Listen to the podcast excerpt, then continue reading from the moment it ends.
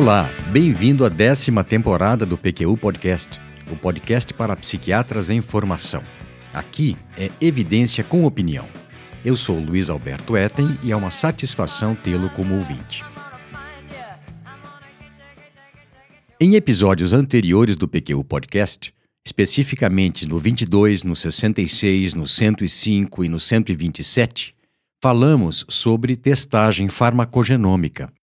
Não é um assunto novo para nós, mas continua muito atual.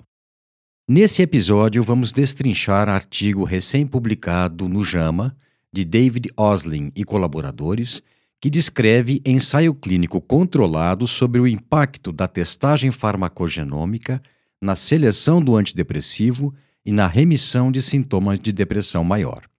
Esse promete. Preparado? Ótimo! Permita-me apenas, para não perder o costume, lembrar que o PQU Podcast é uma iniciativa independente do Vinícius e minha, que agora conta com a participação de colaboradores, realizado com recursos próprios. A audiência e o reconhecimento desse nosso trabalho seguem aumentando consistentemente. Há três semanas dei aula para os residentes de psiquiatria da Universidade Federal do Paraná e do Hospital Adalto Botelho de Curitiba. Durante a discussão, a jovem colega Tami Vernalha de Almeida, em nome do grupo, expressou gratidão pela qualidade da informação que divulgamos. Nós aqui é que agradecemos, colegas. Se você também gosta do PQU Podcast, fale dele, recomende-o para amigos e colegas.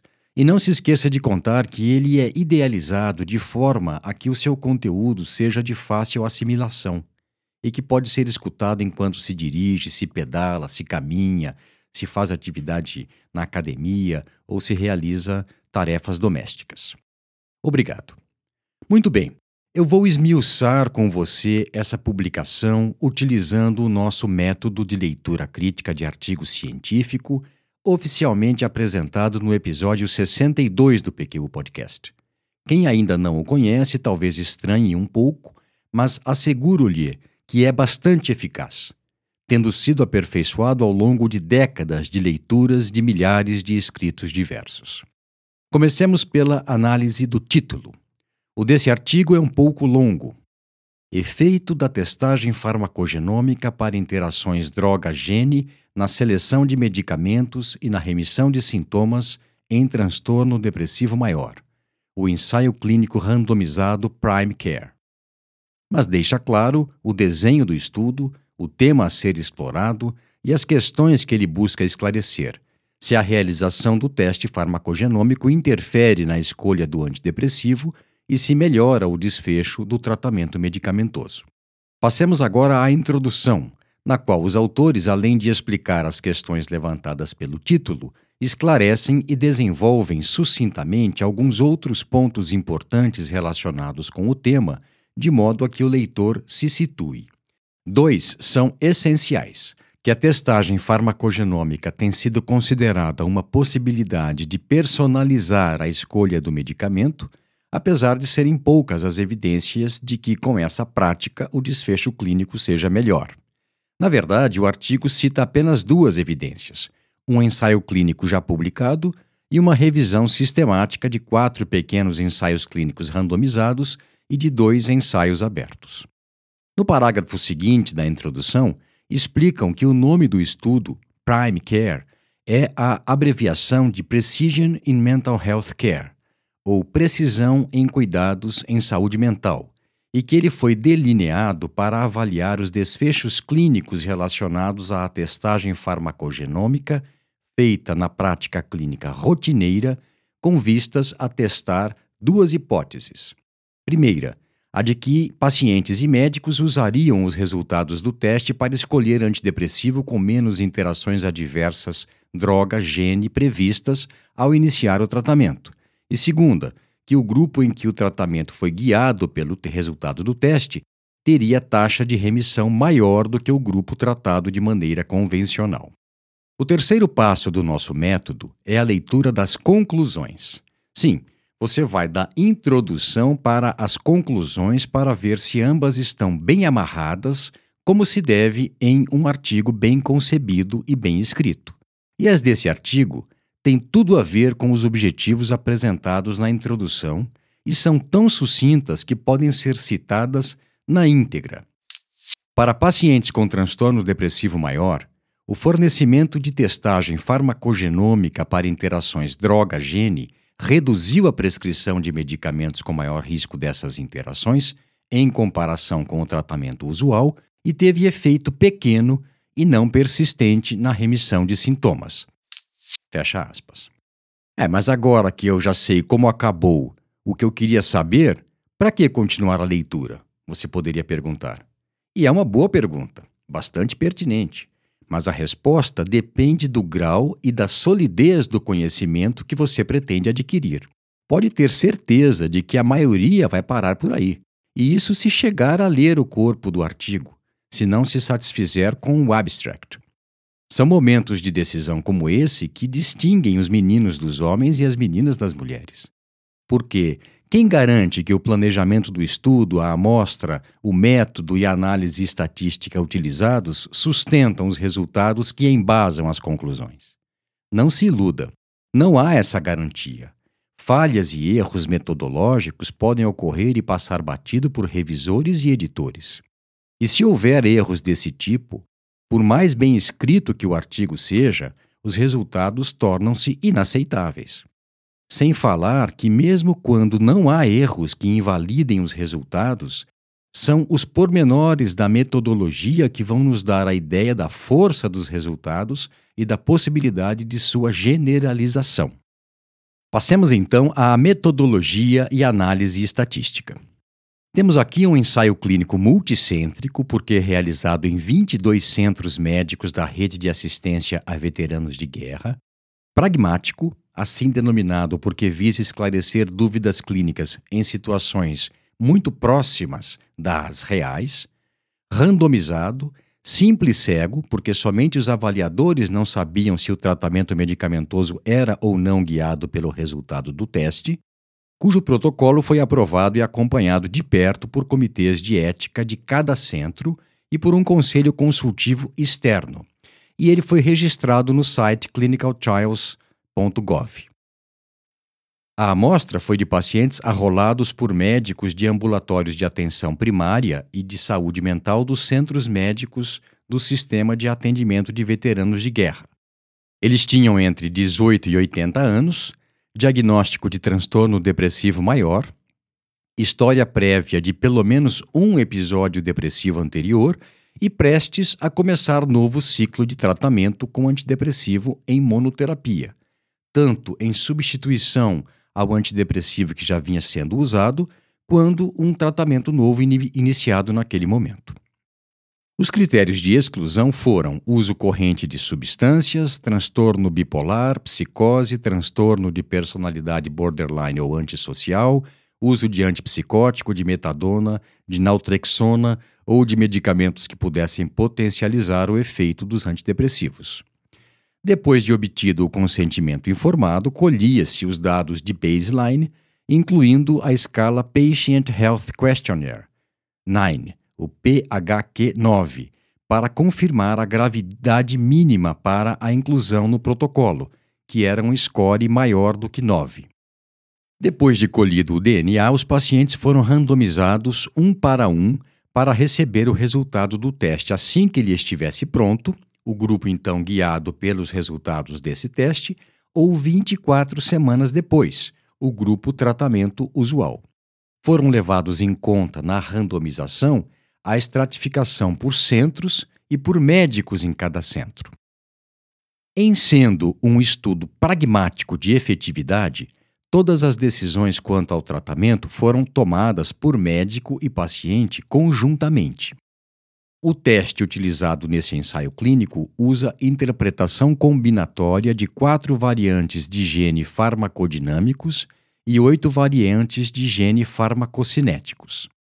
As várias escalas de avaliação, dentre as quais o PHQ-9 é o mais importante, são listadas e adequadamente citadas nas referências.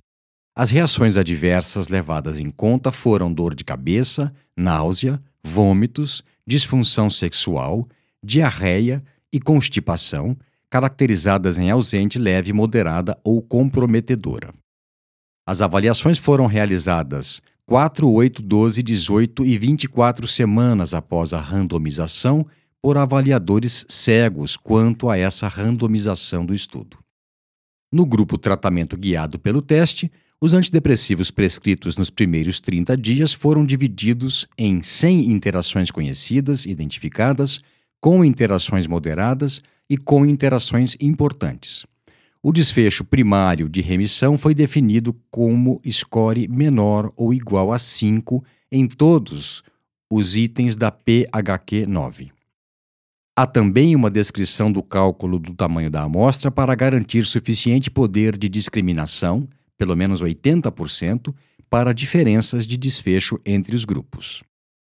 A análise estatística realizada foi a prevista, conforme o registro, os autores explicitaram os softwares de estatística utilizados, os nomes e versões, descreveram de maneira objetiva os diversos cálculos e comparações feitos e disponibilizaram o plano detalhado na análise estatística em um suplemento do artigo.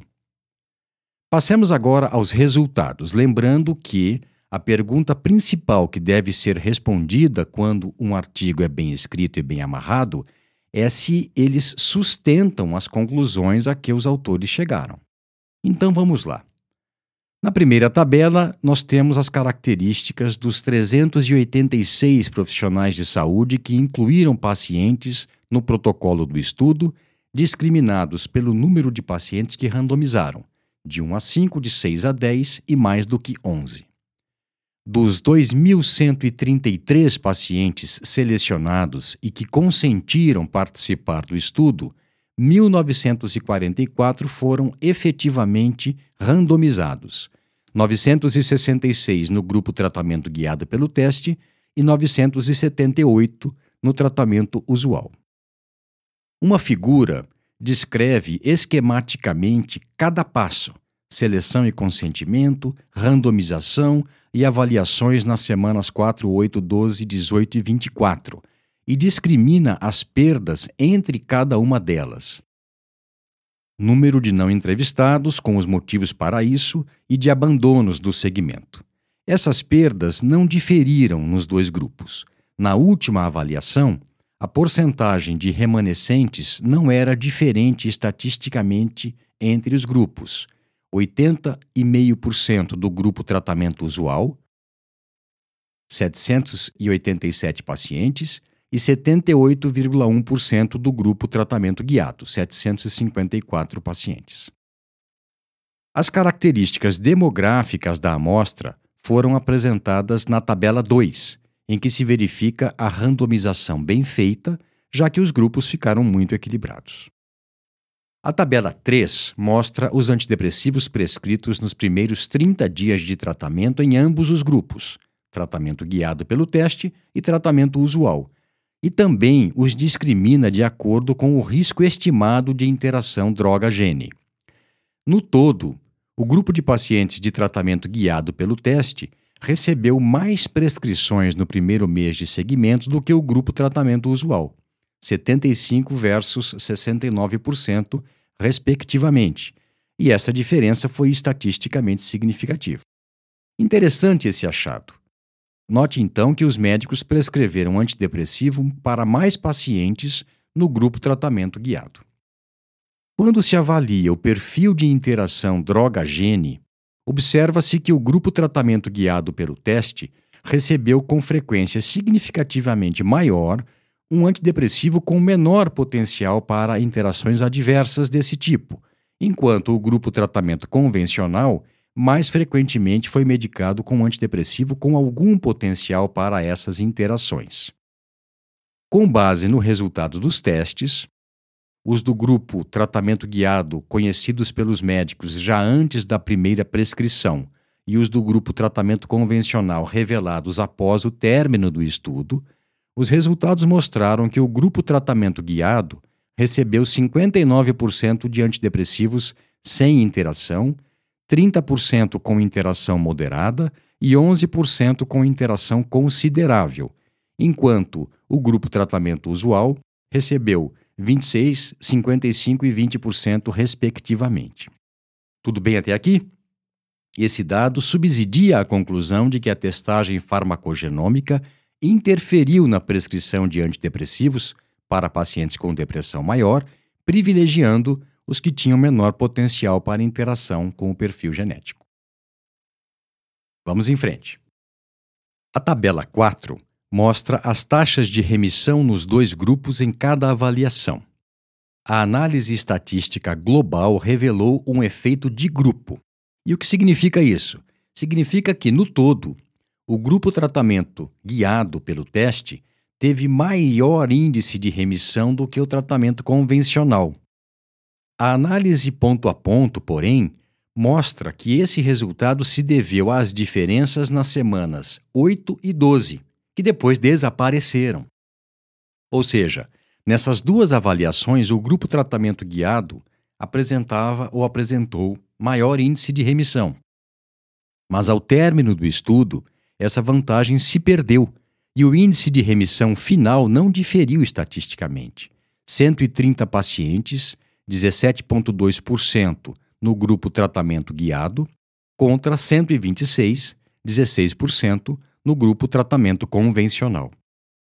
As análises estatísticas complementares, levando em conta covariáveis, não produziram resultados diferentes desses que eu já apresentei. O último resultado, no subtópico Efeitos Colaterais, foi descrito em uma frase. Aspas. Não foram identificados danos nos pacientes relacionados com a intervenção. Fecha aspas lembrando que foram bem poucos os efeitos adversos investigados. Muito bem, passemos à discussão.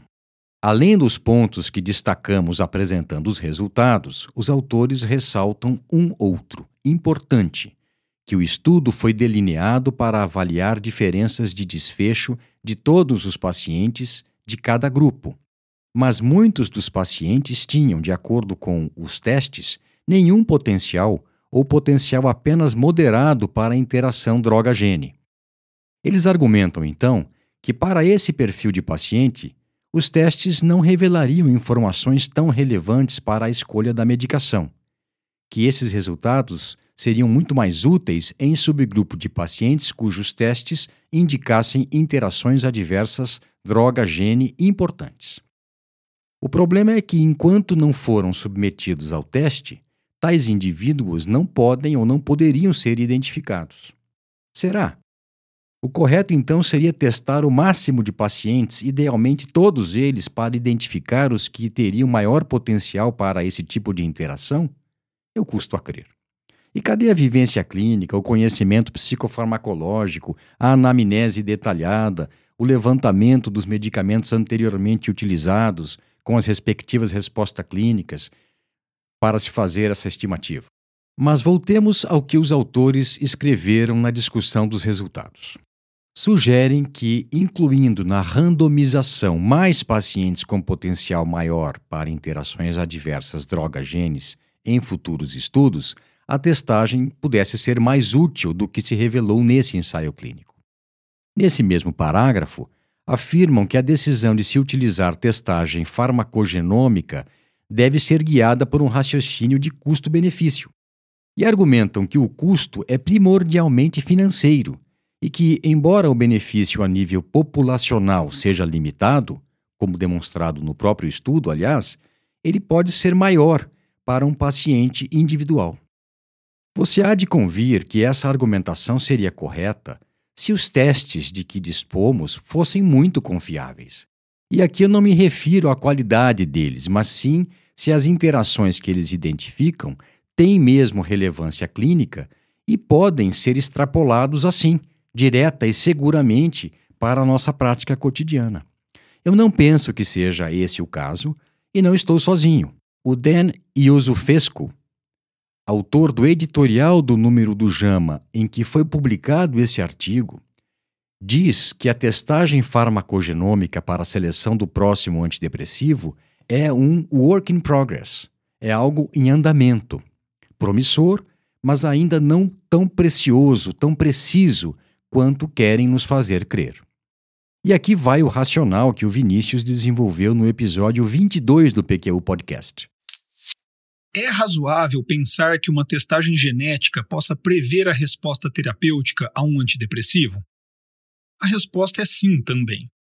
Vamos pegar como exemplo a hipótese de que a testagem dos genes responsáveis pela função das enzimas hepáticas do citocromo P450 tem utilidade clínica na escolha de um antidepressivo mais adequado ao paciente com transtorno depressivo.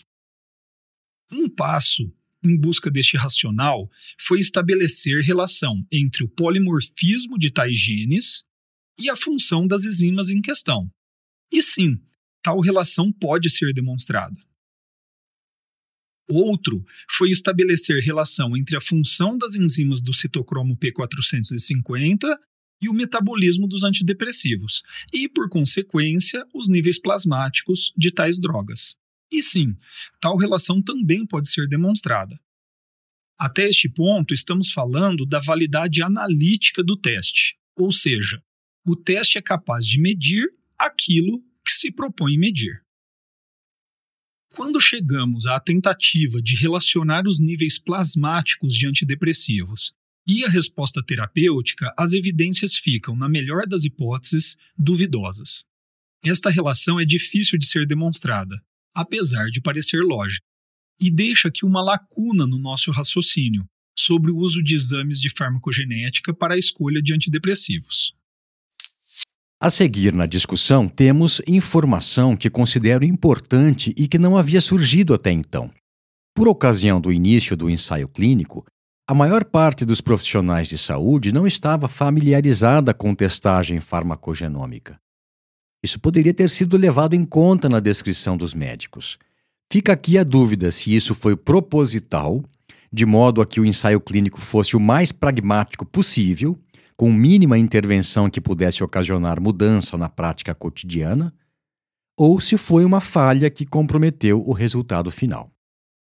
Ainda na discussão aborda-se mais um ponto importante, que os tamanhos de efeito e os índices de remissão obtidos nesse estudo né, foram semelhantes a um ensaio clínico anterior, algo que reforça a validade dos resultados obtidos aqui. Passemos agora, seguindo o nosso método de leitura crítica, para o abstract, o resumo feito pelos autores. A tarefa aqui é verificar se ele é fiel ao texto e se os destaques que ele apresenta foram acertados e honestos. Posso lhe dizer que sim, exceto pelas conclusões. Elas foram as seguintes: aspas. Em pacientes com transtorno depressivo maior, a disponibilidade de testagem farmacogenômica reduziu a prescrição de medicações com mais interações droga-gene prescritas o resultado da testagem proporcionou efeitos pequenos e transitórios na remissão dos sintomas. Fecha aspas. São mentirosas? Claro que não. Mas redigidas dessa forma, minimizaram o fato indiscutível, particularmente em um ensaio pragmático, de que, ao término do segmento, não houve diferença entre as taxas de remissão nos dois grupos de estudo.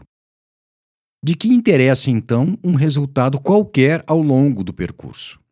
Fica aqui a observação. Não basta ler o abstract de um artigo quando se almeja a informação completa, e muito menos a conclusão do abstract.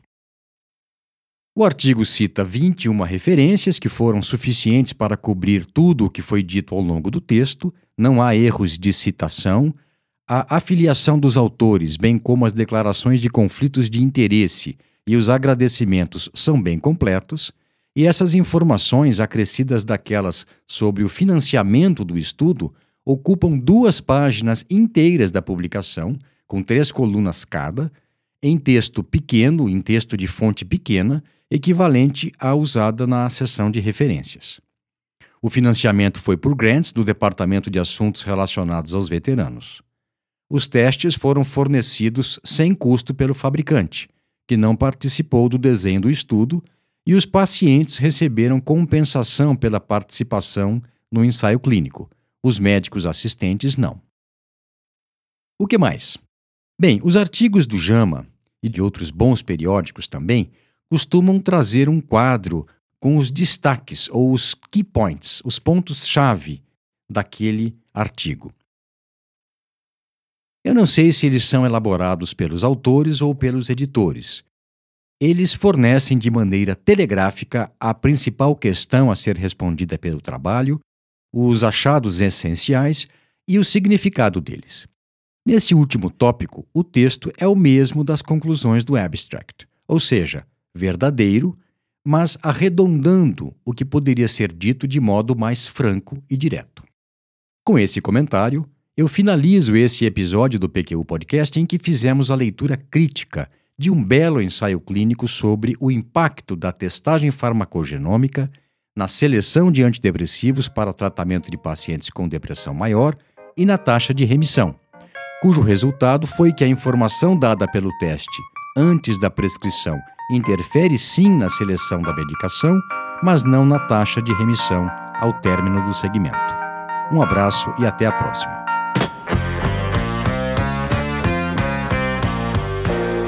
Acesse a nossa página no Facebook e siga-nos no Instagram para ficar por dentro de tudo o que acontece no PQU Podcast. Confira em www.pqpodcast.com.br todos os episódios já publicados, com as respectivas referências organizados por data, autor e sessão. Agradecemos a sua atenção.